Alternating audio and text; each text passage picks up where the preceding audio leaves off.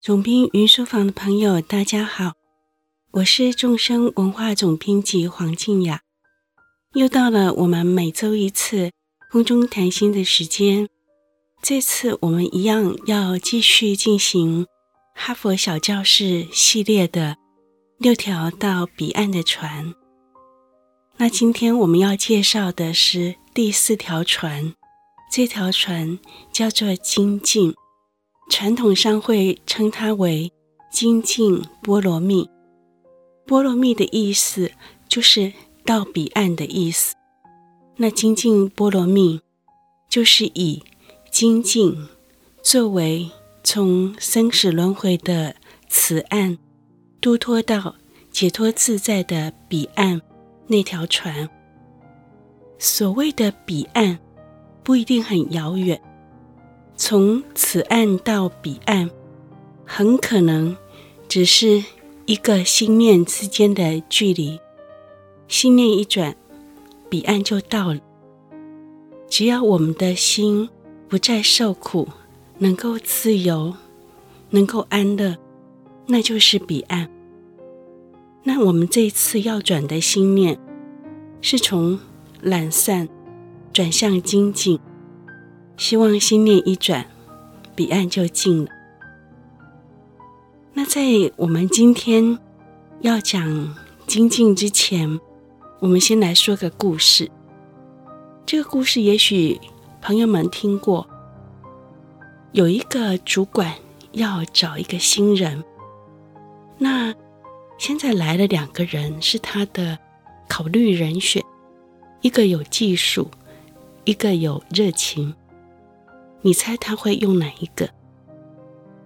答案是，他用了对这项工作有热情的那一位。为什么呢？因为这位主管的考虑是，有热情的就会去找技术，他会去问，会去查，会去学习，会千方百计的找到技术，因为他。对这件事有热情，他喜欢这件事，但是有技术的就不一定找得到热情，他可能只能能做好基本盘，但不会做到最好，或者是超乎想象的好，因为不一定找得到热情。好，我们为什么要以这个故事来当我们今天的开始呢？因为热情。是我们这一集的关键词。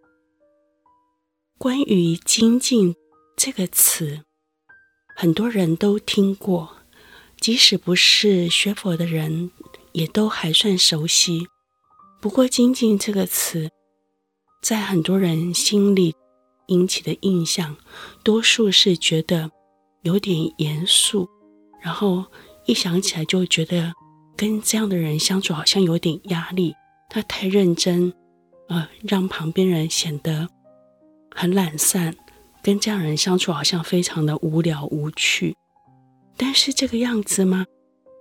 其实这样的印象可能跟佛法里面对于精进的定义是不大一样的。也就是说，一般人对于精进就是等于用力过头，或者是很认真、严肃、无聊。这样的印象其实是有一些误解。那我们来看看传统上对于精进的定义是什么呢？在说这个定义之前，我又要说另外一个故事。这个故事是真的哦。在以前，我的上师堪布竹清家措仁波切到台湾弘法的时候，有一次。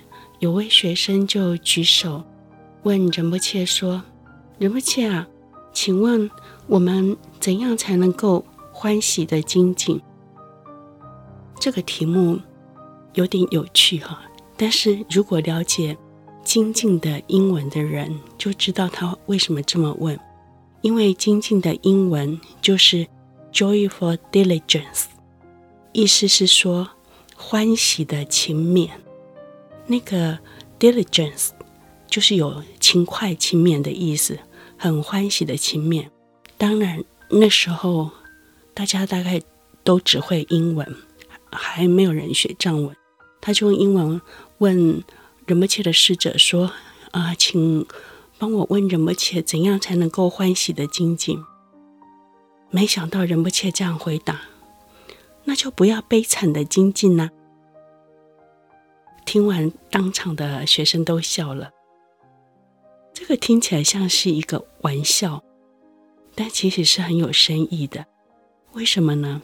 因为我们经常让自己精进得很悲惨，很用功、很努力，但是没有欢喜跟热情，在自己的精进里面受苦，可能也让家人朋友一起受苦，所以精进给人的印象才会觉得好像跟受苦或者是用力过度连接在一起，但其实不是。其实精进的传统定义是于善法生欢喜，就是对于一切善法生起欢喜心。这个才是精进，所以让我们先记得精进如法的定义，就是要对善法生起欢喜，要对善法有热情，而且不会光说不练，或者是光想不做，会用身语意、身体、语言，还有心意这三门。来学习跟实践这个善法，这个就是精进。对善法好热情，努力的好欢喜，这个就是精进。接下来我们要谈谈，那为什么要精进？为什么要有热情呢？其实大家也都可以。了解这个道理，这个世界上各个专业领域，不管你是音乐家、舞蹈家、运动员，乃至于做生意或者是各个领域的专业人员，如果在天赋、资质或者是智商差不多的情况底下，通常是比较努力、比较有热情的那位会比较有成就。这在各个领域都是这样子，那在修行这个领域也更是这样子。从佛陀到历代的祖师，到现代的大师，每一位都是靠精进、努力、修持而得到成就的。说到这里，我又要说一个故事了。一千年前，在西藏有一个人。名字叫做密勒日巴，他有一个学生叫做冈波巴。那冈波巴这位学生非常的优秀成熟，在遇到密勒日巴这位老师之前，他已经学习的很多，几乎已经是一个快要一百分的学生。那遇到密勒日巴之后，才学习了半年。很快就非常成熟了。密勒日巴也觉得这位学生已经可以去教学了。在佛法里面的说法叫做弘法利生。那密勒日巴就告诉他说：“虽然你来的时间不长，我们师徒相处才半年，但是因为你成熟了，修行就是为了利他。”现在该是你去利他的时候了。于是密勒日巴就请他回到故乡冈波去教学弘法利生。那因为这是一个非常好的学生，密勒日巴虽然跟他相处才半年，有很深的感情，也很舍不得他离开，所以做老师的就说：“来，我送送你。”他们师徒就。走出门，沿着河走，到了一个桥边，密勒日巴停下来，觉得该是师徒道别的时候了。但是他欲言又止，好像有什么话没说完。冈波巴也觉得老师今天怎么了？好像有些话还要交代，但是又没说出口。他就请问老师说：“老师，您是不是还有什么事情要交代我？”弥勒日巴最后叹了一口气说：“这么重要的法，如果连像你这么好的学生都不教，我还能教给谁呢？”于是弥勒日巴说：“来，我现在告诉你一个最重要的法。”冈布巴大师就说：“那我现在要献曼达吗？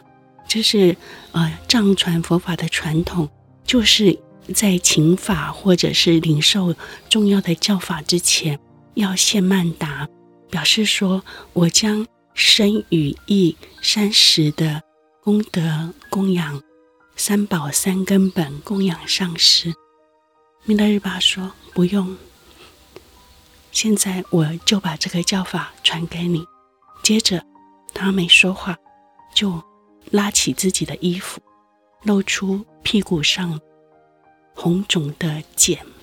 因为他常年在石头上打坐，所以屁股上有各式的老茧，啊，像猴子的屁股那样子红肿的老茧。那冈波巴看到以后，顿时非常的感动，他知道。这是什么意思？实修是最重要的教法，精进修行是像弥勒日巴这样的一代成就者真正最重要的教法。好，那这个故事要传达的讯息是说，不管你天资高低，不管你之前学了多少，唯有精进修行。唯有带着热情努力，才是最终达到成就的最重要的法。那说到这里，我们就要知道，精进它为什么会成为到彼岸的一条船？因为不管你之前得到多少重要的教法，如果不练习的话，它都不会成为我们心的一部分，生命的一部分，它就只是摆设而已。它就会像创巴仁波切所说的，成为修道上的唯物，像包包鞋子一样，是个身外物，没有办法跟我们的心结合在一起，转化我们的生命。那为了不让那些珍贵的法，成为修道上的唯物，我们就要练习，要带着热情、努力的练习，这就是精进。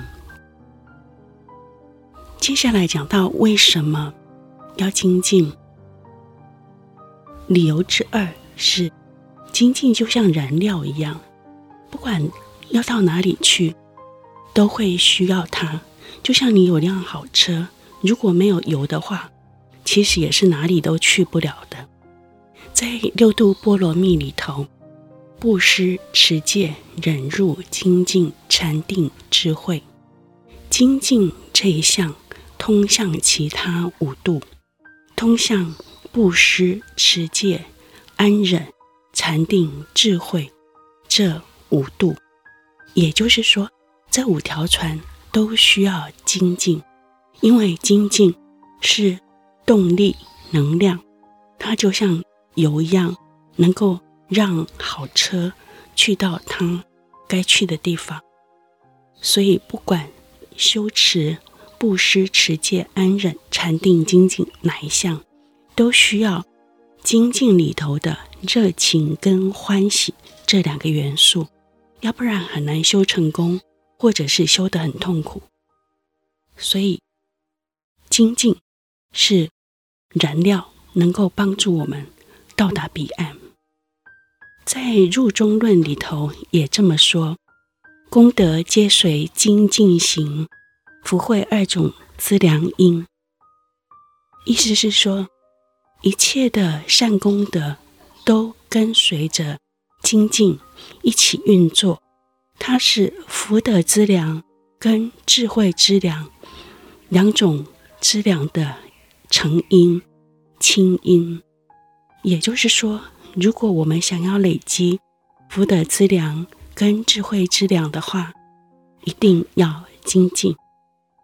当精进这项功德做到圆满的时候，就是第四地菩萨宴会地的功德。宴就是火焰的焰，会就是智慧的慧。当然，起码的标准是现证空性，登地菩萨一定是现证空性的。在现证空性之外，当精进这一项修到圆满的时候，就是第四地菩萨宴会地的功德了。接下来我们要说说，如果不精进会怎样呢？不精进可能会有三个问题。一个问题就是会懒散，第二个问题就是会贪着，第三个问题就是会沮丧。那我们接下来来谈谈精进可以怎样对治这三个问题。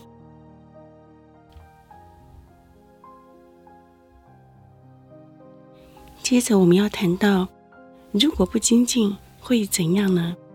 刚才说到有三种状况，就是三种懈怠或三种懒惰。那这我们都很熟悉哦。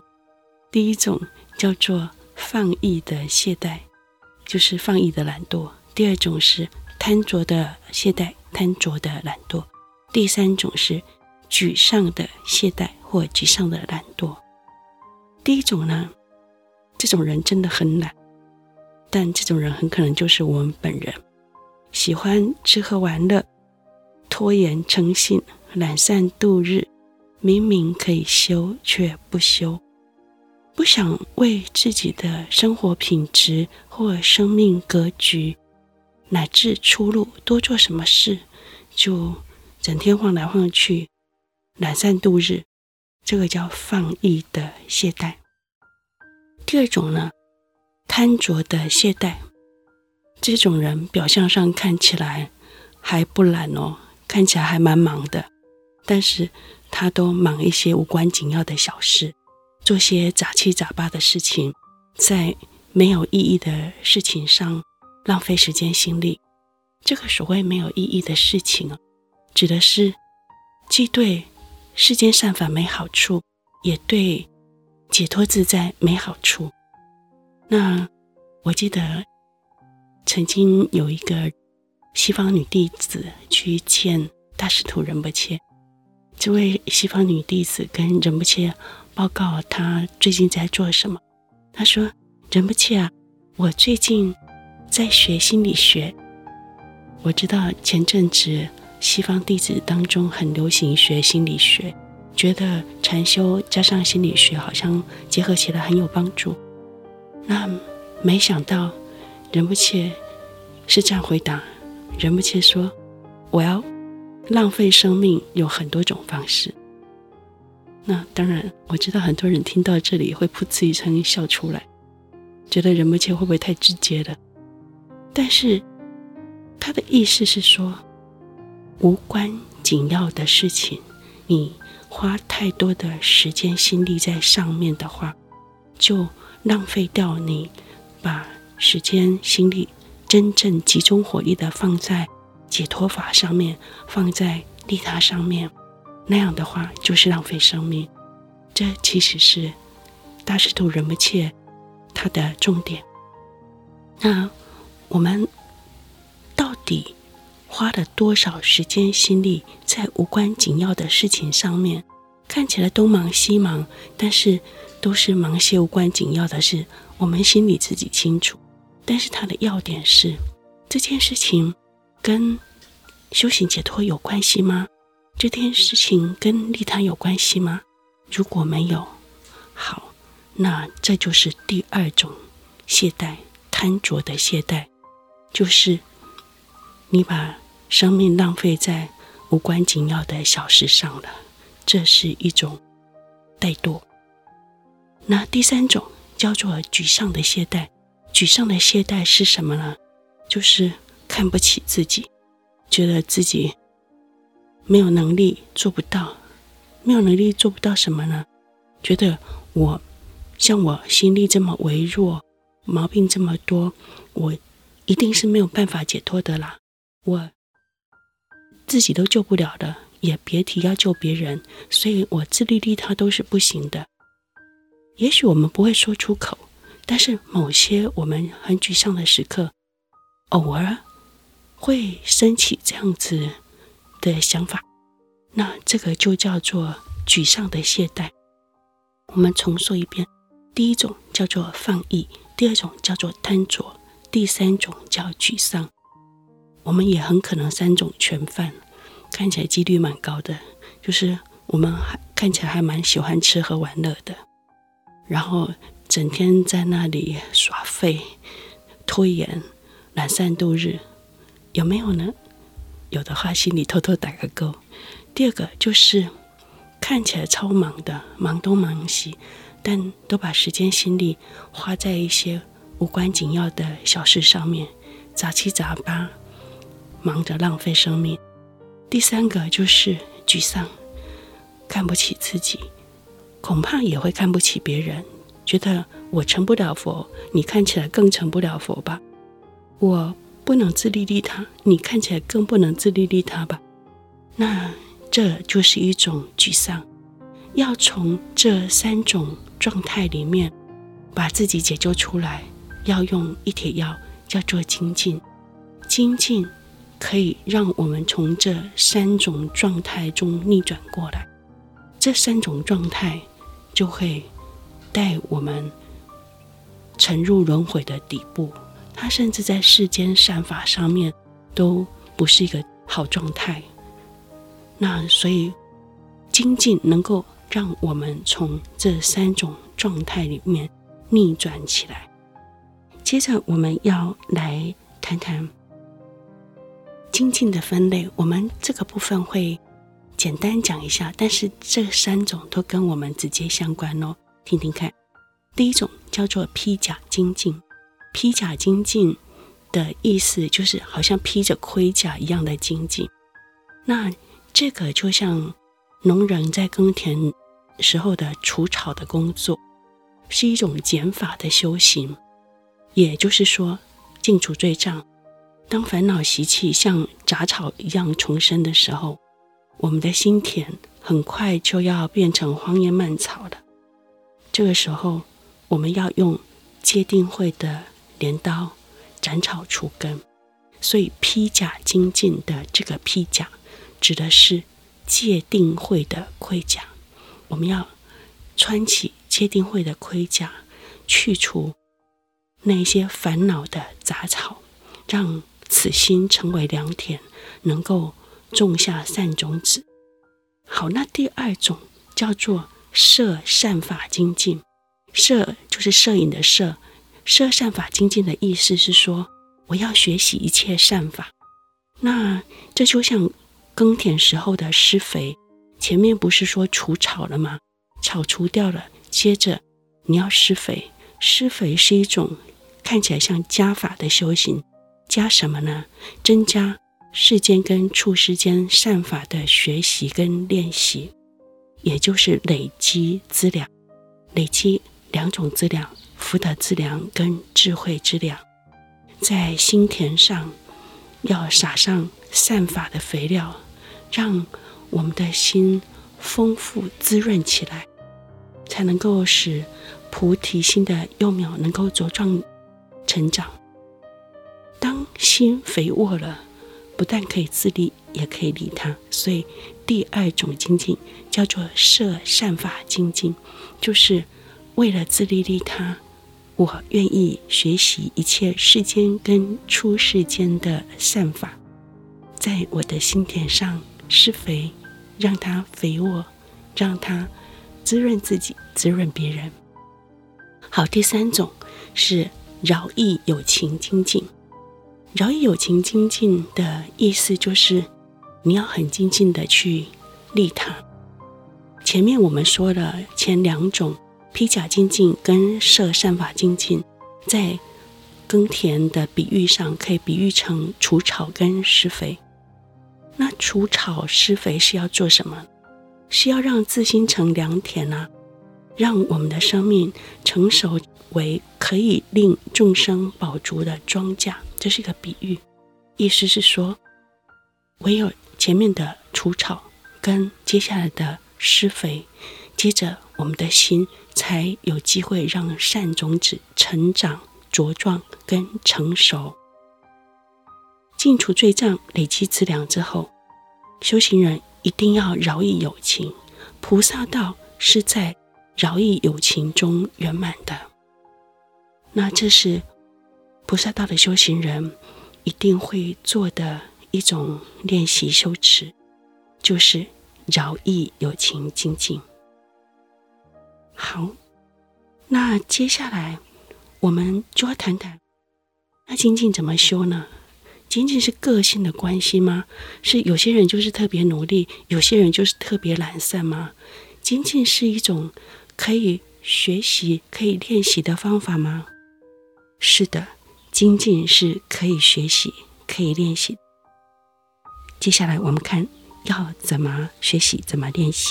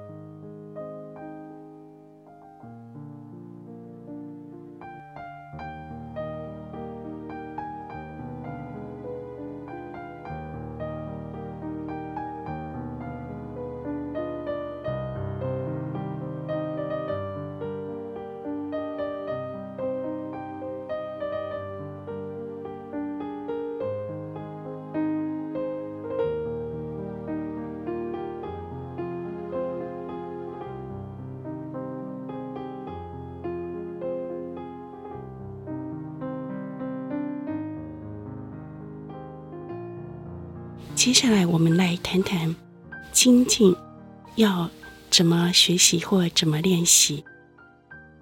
首先，第一点就是要升起动机。这个传统会说叫做“引生圣解力”，那只是让大家知道，如果你读书读到这一点，它的意思就是要引发动机。要怎么引发动机呢？我们可以多去思维。转心式思维，或者是呃四空家行里面的人生难得、死亡无常这样的观点。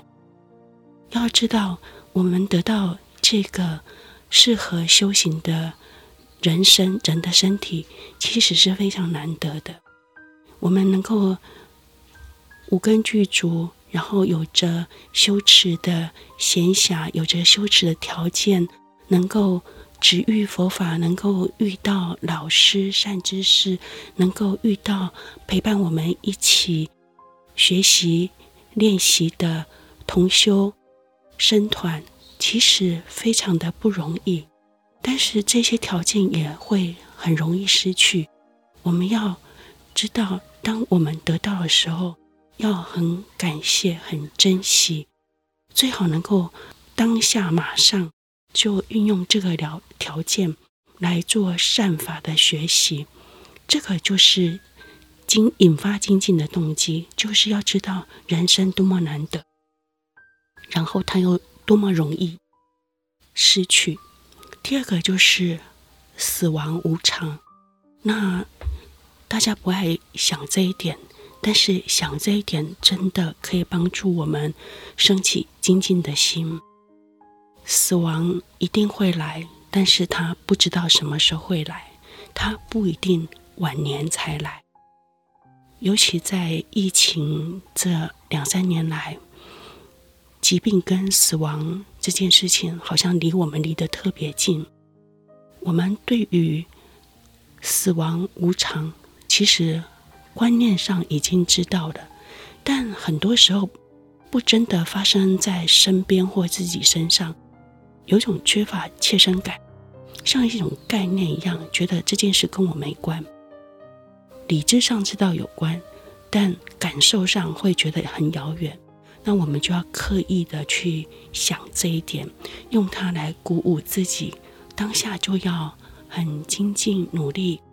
那这个是带着一种迫切感、危机感来精进，但是这个迫切感、危机感还是会引发我们学习跟练习的热情的。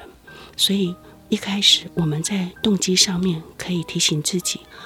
我今天得到一个人的身体，有很圆满的学习修行的条件，很难得，我要马上珍惜，因为他不知道什么时候就会因缘离散而消失掉，所以我当下就要把握，而且我也要想起来，死亡跟无常这件事情一定会发生，只是不晓得什么时候发生，所以我。当下就要努力，带着一种现在不努力，明天可能来不及这样急切的心态。当然不是吓自己引起恐慌了，而是从自己那种明日何其多，来日方长的那种懈怠心态，让自己升起一种时日无多的警惕。就像普贤警众记说的：“世日已过，命亦随减。”如少水鱼，斯有何乐？当勤精进，如旧投然。但念无常，慎勿放逸。意思是说，当一天过去，就像鱼缸里面的鱼，水又少掉一点了。我们无常跟死亡是越来越迫近了。只要想到这一点，我就要赶快。精进努力，就像头上着火一样，要去把火灭掉。你一定不会说等一下，我睡五分钟，明天再说，明年再说，很快就会下辈子再说了。所以，我们又要像头上着火那样，赶快去努力。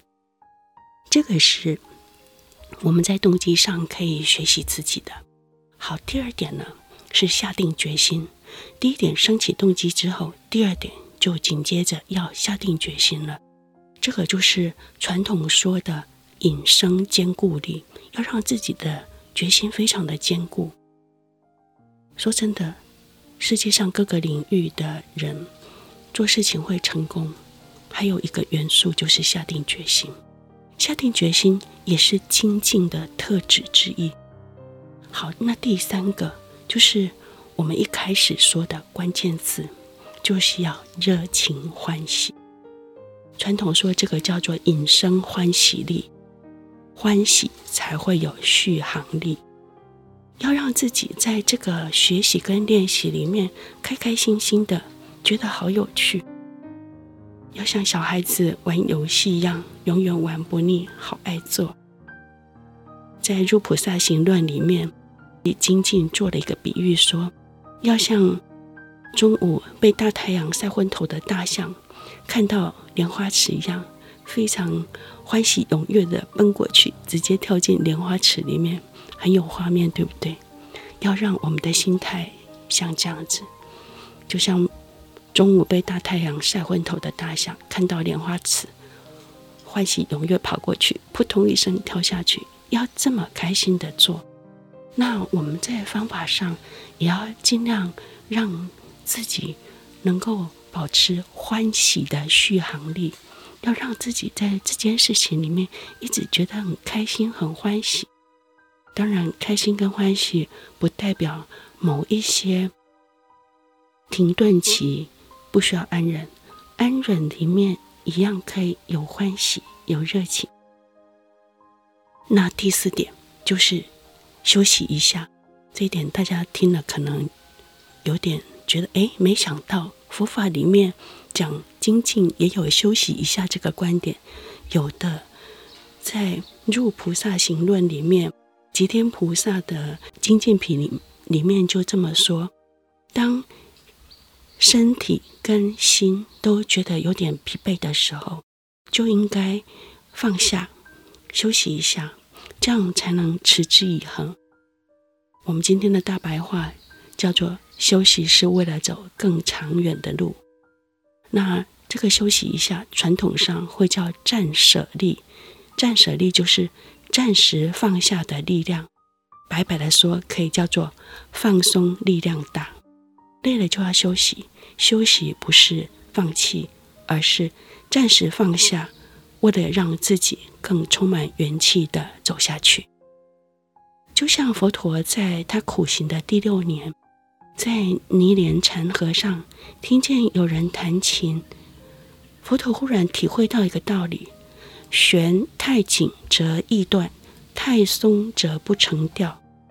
为了不要让自己崩断，适时的休息一下是一种很明智的精进。所以，下次当你觉得身跟心有点累了，你是可以放松休息一下，出去走一走，保持当下的觉知，但不忙碌的做什么。这样的休息是很有意义的，它是精进的一种方式。我们再来说，复习一下这四点。第一个是升起动机，我们要用人生难得、死亡无常的观点来提醒自己：时日无多，我们当下要努力。第二点，我们要下定决心，让自己的决心很坚固。第三点，要有热情跟欢喜，因为欢喜才有续航力。第四点就是休息一下，因为放松力量大，放松休息一下是为了走更长远的路。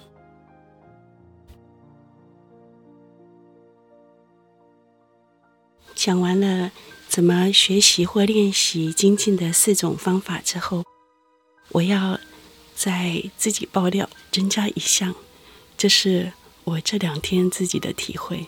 我觉得精进可以加上不放弃这一项。为什么说是我这两天的体会呢？因为我在录音的过程中，录音机坏掉了。那我必须先自首，我不是擅长搞定机器的人，就是我在机器方面有点白痴。那我就有点慌了，心里想：哎呀，才录完。安忍波罗蜜，这下出现安忍的对境了，就是出现障碍了。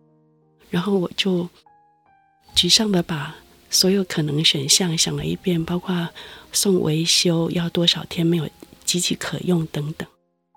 那我这么想了之后呢，我第二天决定祈请一下护法神，请护法神赐予我顺缘。我们学藏传佛法的会这样子，会。有些时候，人的尽头，人的力量不够的时候，会祈请上师、空行护法帮忙，赐予我顺缘。然后我还是继续开开关关都没有好。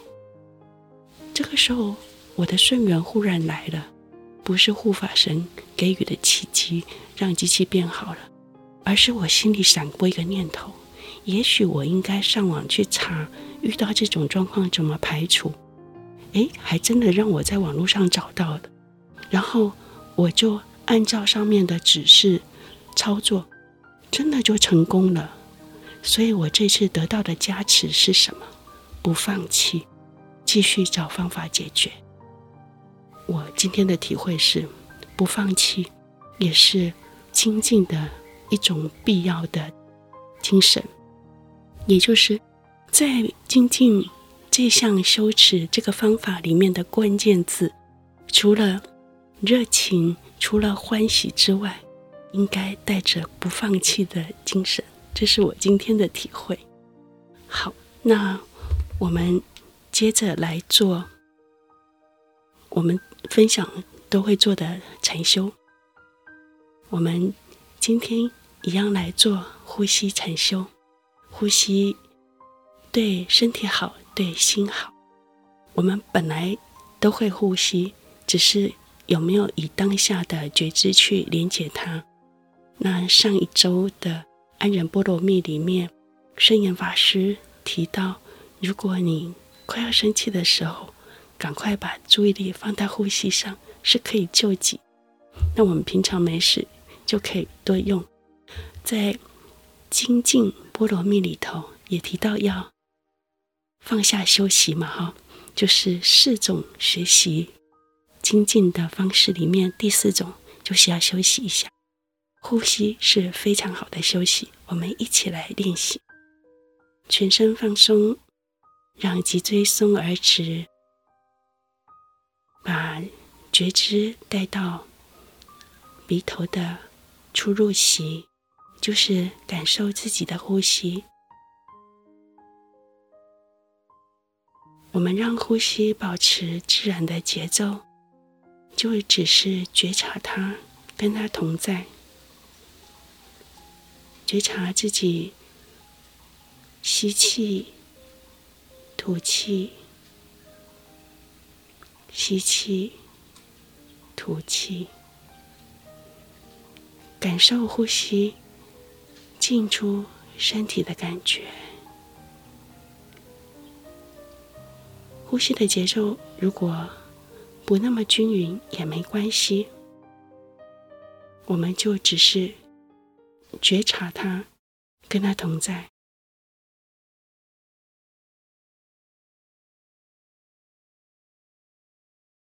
好，这样就是呼吸禅修了，对身体好，对心好，我们想起来就可以常常练习。这个礼拜。我也会常常练习呼吸禅修，朋友们要不要加入呢？一想起呼吸，就让自己的心回到当下，这就是很好的休息方式。精进需要休息一下，休息可以让我们精进，保持好品质，走更长远的路。让我们以呼吸禅修，让心让身好好休息。下周我们。要来谈到彼岸的第五条船禅定，放下放松，让心休息，找回最好的自己。总编云书房，我们下周见。